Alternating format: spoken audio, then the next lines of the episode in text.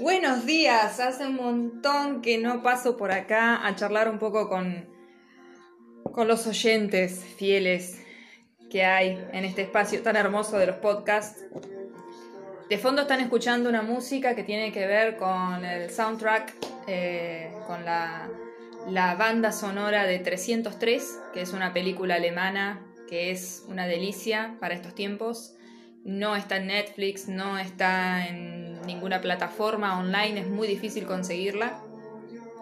La, la verdad, la enganché por, por sincronías del universo. Ya la vi tres veces, gracias a, a que a que está, eh, están pasando en Flow, en, el, en, lo que es la plataforma de Flow, en, el, en, uno de los canales de HBO Mundi, así que quien tiene HBO Mundi acceso puede buscar 303 a ver cuáles son las, las emisiones de la peli. Eh, y si no, quizás la pueden alquilar online pagando, eso sí puede ser, desconozco. Bueno, 303, eh, una película que hoy vengo a hablar, ¿no? Un poco de... Eh, conciencia de película le pondría yo a esto, ¿no? De hecho, gracias a esta película se me ocurrió ahora eh, hacer una sección dentro de los podcasts un poco sobre películas que despiertan nuestra conciencia, que nos recuerdan este, algunas, eh, algunas buenas ideas o en realidad verdades, ¿no? Pasa que hablar de verdades es algo como un poco pretencioso.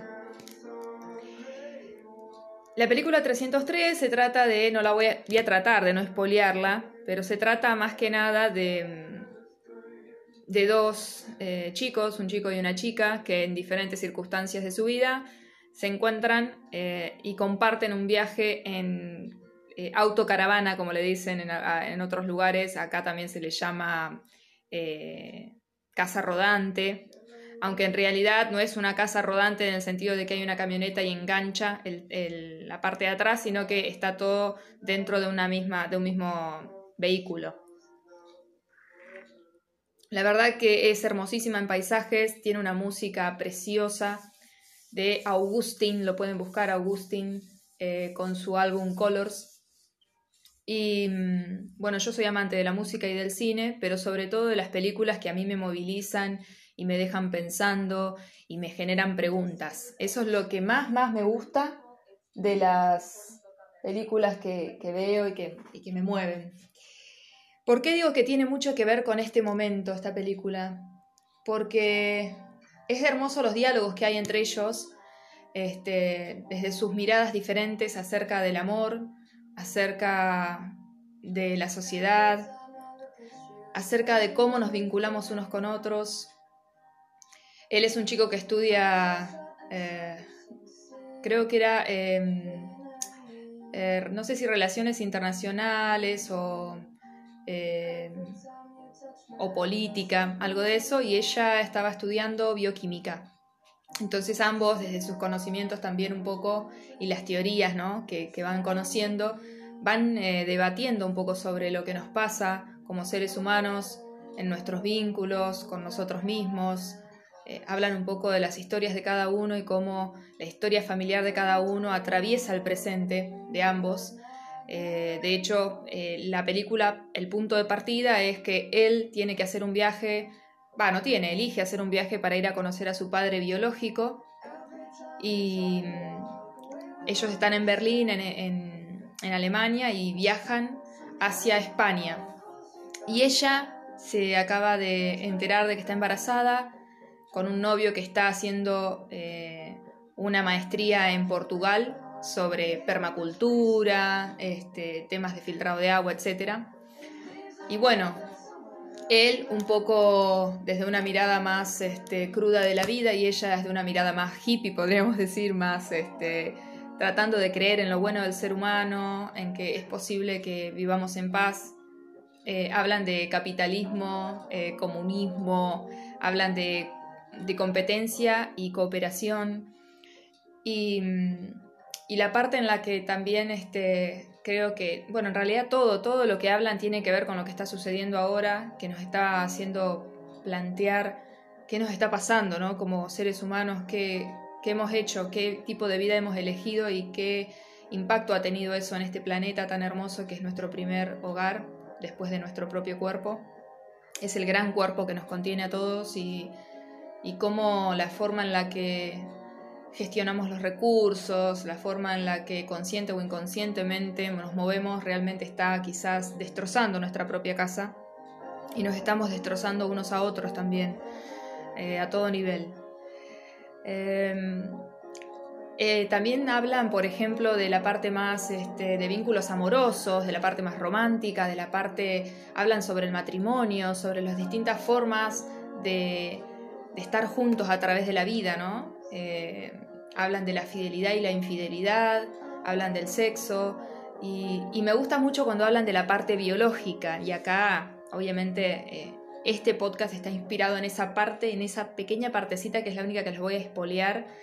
Acá pueden poner stop, pero la verdad es que hay un momento donde la protagonista que se llama Jules y el, protagonista que se llama Jean, eh, hablan y ella en un momento le, bueno, hablan al principio cuando se conocen sobre, ella le, hace una pregunta si él es alguien sociable o es alguien más solitario.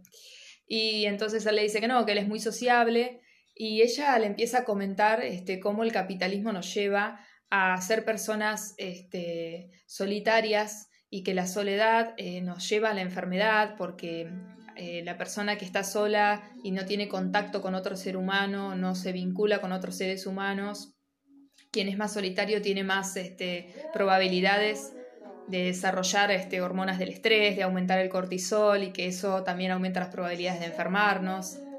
Eh, creo que ella quiere transmitir que venimos a ser seres sociales, que amamos compartir, dice en un momento ella, amamos compartir, nos encanta compartir y, que somos seres que estamos impulsados vitalmente a vincularnos con los demás y cómo eso es, es lo sano, es lo, es lo que nos mantiene a salvo, nos mantiene sanos. De hecho, biológicamente, cuando trabajamos desde bioexistencia consciente, una de las cosas que, que, transmitimos para que comprendamos es que nosotros ancestralmente tenemos esta cuestión de eh, saber o sentirnos, ¿no? De que si estamos en manada, por decir así, si estamos en grupo estamos a salvo y que si estamos solos estamos en peligro de muerte. Esto viene, viaja a través del tiempo y está muy, muy, muy en nuestro centro, este, porque en, las, en, las, los primeros inicios del ser humano en este planeta, eh, la verdad es que muchas veces quien quedaba solo no duraba más de 24 horas vivo. En cambio, si uno se movía en grupo, había menos probabilidades de morir este, atacado por algún, este, eh, algún animal o, lo que fuera, ¿no? Cualquier circunstancia, en grupo había más posibilidades de eh, resolverla y superarla que si uno estaba solo.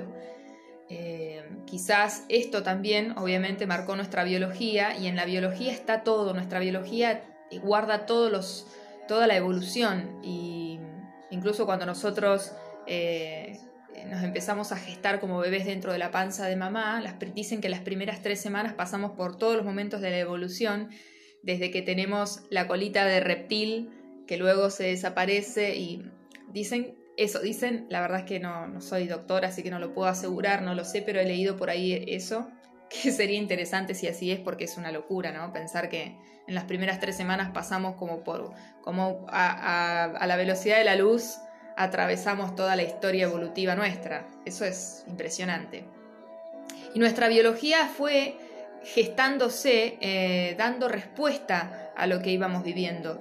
¿eh? Por eso eh, cada parte de nuestro cuerpo cuenta una historia y nos puede hablar de cuáles son los tipos de conflictos que tenemos y cuando tenemos un síntoma, quienes conocemos el desarrollo de las distintas etapas, las, las distintas partes embrionarias o fases embrionarias del cerebro, eh, cómo, el cerebro se ha ido eh, desarrollando y eh, en vínculo con los distintos órganos o, partes que cubren los órganos también, los tejidos, los huesos. Cada parte de nuestro cuerpo fue evolucionando y dando respuesta a, a lo que íbamos experienciando, por decir así. Y entonces, claro que en nuestra biología está todo.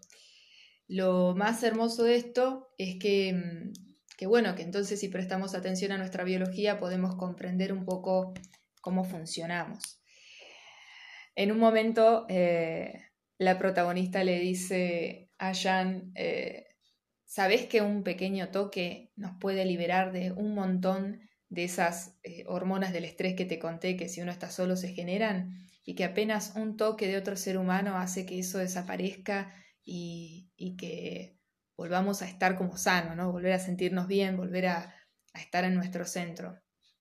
Apenas un roce. De hecho, ustedes seguramente han escuchado por ahí que cuando un bebé nace eh, es como primordial que esté en contacto con la mamá, en contacto físico, ¿ok? No solo que escuche la voz de la mamá, sino que esté, que esté en contacto físico con la mamá. Imagínense eso, es una pasada, ¿no? Pensar que un bebé puede sobrevivir gracias al contacto físico de su mamá, otro ser humano. Eh, es como decir, no estoy solo, ¿no? Quizás es la prueba biológica de que no estamos solos. Y, y me pareció hermoso esto, ¿no? De, y, acotación de esto, ayer justamente hice un posteo en Instagram que era una frase de Mario Benedetti que dice más o menos lo mismo, ¿no? Eh, algo así como que aprendí que no solo las cicatrices enseñan, sino que también las caricias, eh, las caricias nos sanan, nos salvan. Y, yo creo que es así. Y creo que en este momento donde es tan complicado estar en contacto físico con otra persona, donde los abrazos están en pausa, donde los besos están en pausa, donde las caricias están en pausa, donde agarrarnos de la mano está en pausa, donde tenemos que estar a una distancia social eh, respecto a los otros. Si estamos en casa y estamos acompañados, bueno, llenémonos de abrazos. Eh, un pequeño roce es un gesto de no estás solo, acá estoy porque ustedes saben que también hay que saber em, gestionar el contacto con el otro eh, para que no sea invasivo. Hay momentos en donde apenas la cercanía a otra persona puede hacernos sentir abrumados y a veces, aunque sea, no sé, eh, que alguien te toque un poco el pelo o que alguien Incluso a veces yo creo que hasta la sonrisa llega, ¿no? El hecho de poder mirarnos y sonreírnos y transmitirnos algo sin decir nada, los silencios y los espacios son necesarios. Pero bueno, en un momento donde está eh, por, una cuestión de cuidado y de preservación justamente de la especie, ¿no? Podríamos decir, esta, esta regla de no tocarnos, no abrazarnos, estar eh, a una cierta distancia social, me parece que está bueno que bueno, que quienes puedan aprovechen y se den esa cuota necesaria de afecto. Y eso puede ayudar a balancear eh, el estrés que puede estar dando la incertidumbre, eh, este momento tan cambiante. Estamos entrando en temporada Géminis, no voy a hablar de astrología, pero sí les quiero decir que esto significa que al estar entrando en temporada de eclipses y en el nodo norte en Géminis, esto significa que estamos entrando en una temporada de eh, momentos mutables, ¿eh? porque ahora se activan energías mutables, los eclipses se dan en relación a los nodos nodo norte y nodo sur, que son nodos lunares que responden a nuestra luna, a nuestra nutrición, justamente, ¿no? a la madre, a lo que nosotros sentimos que necesitamos, que nos hace bien.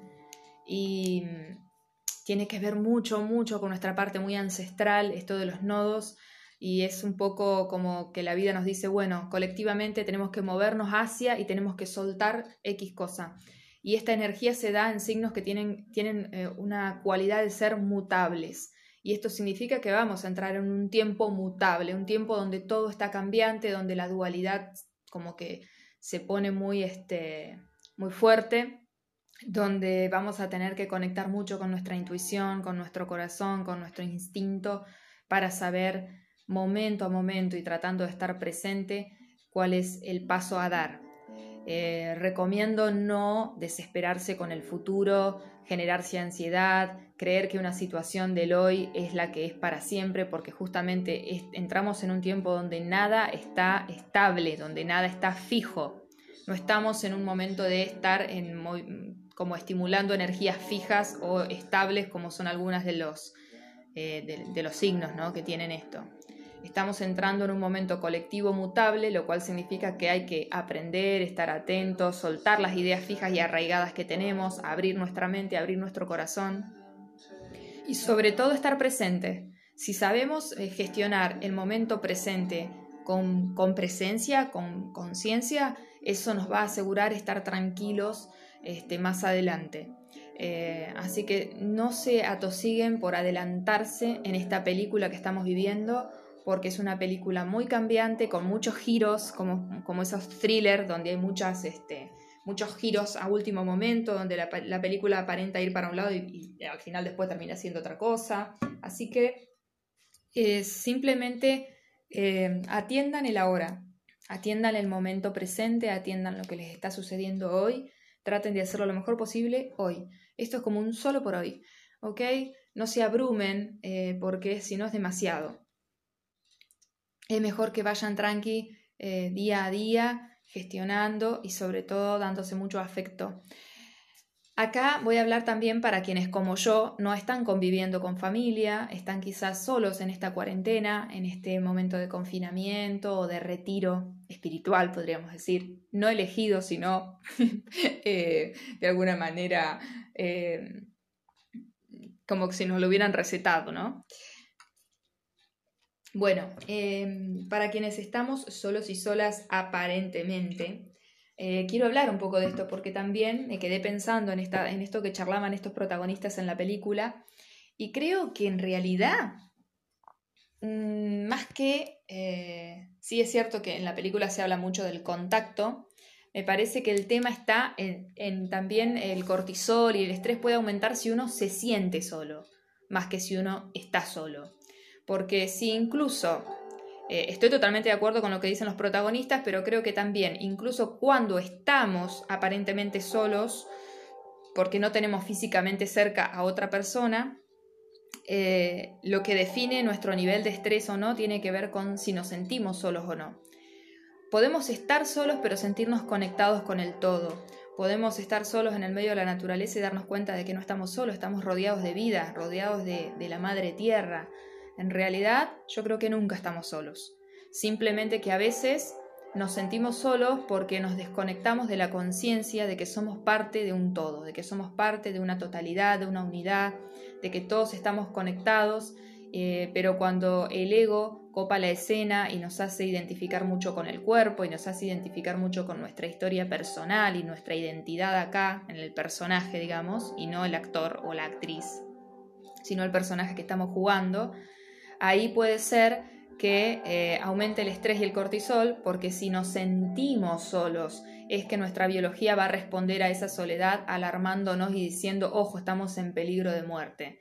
Así, a ese nivel inconscientemente sucede, porque aunque yo esté en mi casa en perfectas condiciones y no tenga ningún tipo de, riesgo, si me encuentro solo, mi, biología puede interpretar, si yo me siento, me siento sola, me siento en soledad, mi biología puede interpretar que estoy en peligro de muerte y responder biológicamente a eso, a ese nivel.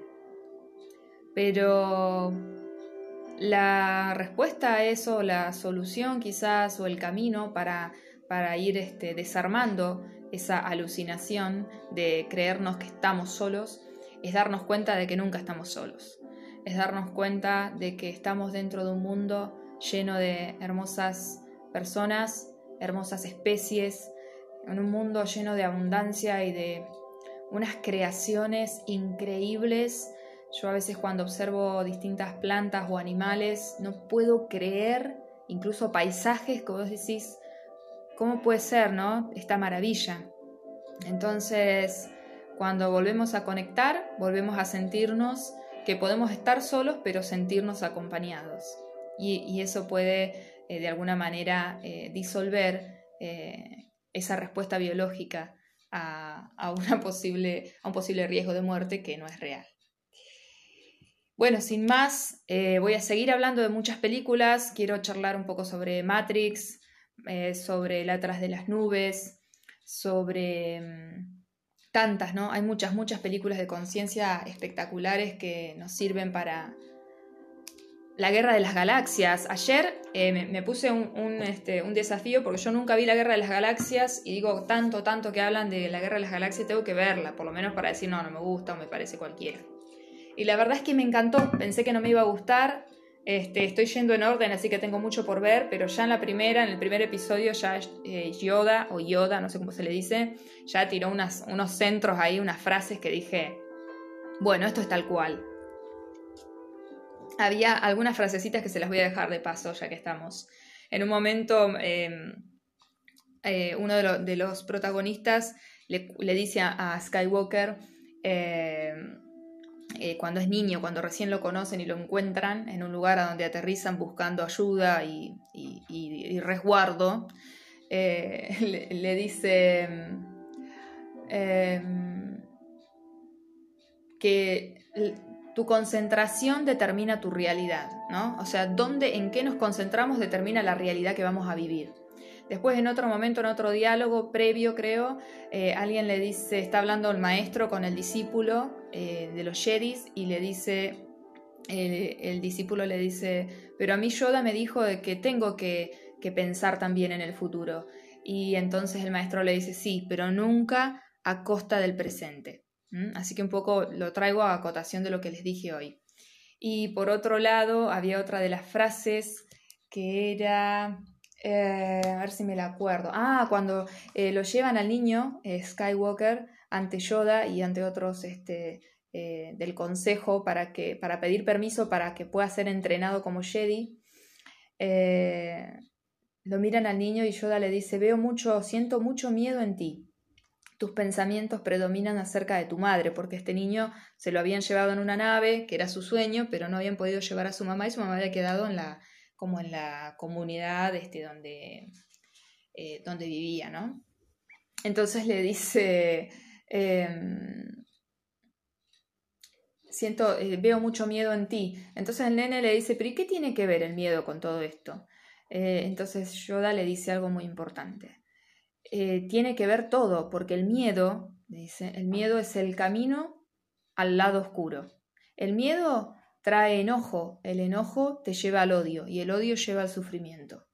Entonces, eh, por eso es tan importante eh, que uno pueda aprender a, a no dejarse llevar por los miedos, a no negarlos, obviamente, sino a reconocerlos, pero usarlos como puerta para ir hacia eh, hacia el tomar conciencia, digamos, ¿no? Para ir a buscar a dónde no estoy siendo libre y poder llevar luz ahí y poder desarmar esos miedos que la mayoría de las veces son simples ilusiones. Y también entender que muchas veces nos hacemos mucho daño con miedos que ni siquiera eh, van a suceder nunca. Entonces, eh, es interesante. Bueno, así varias, este, varias líneas de, de, la Guerra de las Galaxias que, bueno, seguramente no tiene desperdicio. Cuando me adelante un poquito en algunos episodios voy a, voy a traer también un podcast acerca de eso. Eh, hay muchas películas espectaculares. La cabaña es otra película increíble que ya está en Netflix, que la recomiendo. Eh, hay una película muy buena para hablar sobre bio también, que es eh, Un plus un. Eso es en francés y no sé hablar francés, así que me mandé cualquiera, pero es un más une. Pueden buscarlo así en, en Netflix también está, es una película espectacular, a mí me encantó y cuenta mucho de cómo funcionan muchas cosas a nivel inconsciente, cómo se repiten las historias, ¿eh? pero eso, la repetición no quiere decir que no haya trascendencia. Bueno, sin más, les dejo un abrazo enorme. Eh, abrácense quienes están con alguien ahí para poder abrazar, dense un lindo abrazo, que eso es vitamina vital, eh, pura eh, y, bueno, eh, a tener en cuenta estas cositas que estuvimos charlando hoy porque realmente nos hacen conocer más como seres humanos. Creo que este momento actual es un regalazo porque nos permite darnos cuenta y reconocer qué es importante, qué no es importante, qué es, qué es esencial y qué, eh, en qué nos podemos apoyar y qué es lo que tenemos que trabajar para reconocer y sanar. Que tengan un hermoso día y abrazos conscientes. Eh, dejé algunos eh, videos en Instagram, en mis cuentas eh, gaby.garcializalde con Z y yo soy otro tú.ok. Ahí hay algunos videos sobre qué es tarot consciente, sobre qué es bioexistencia consciente. Hay dos videos de bioexistencia consciente. También están en mi canal de YouTube Gaby con Y García Lizalde. Así que bueno, pueden recorrer por ahí y, escucharme un poquito más y verme, este, transmitiéndoles un poco esto que tanto me apasiona. Que tengan un hermoso día y hasta la próxima.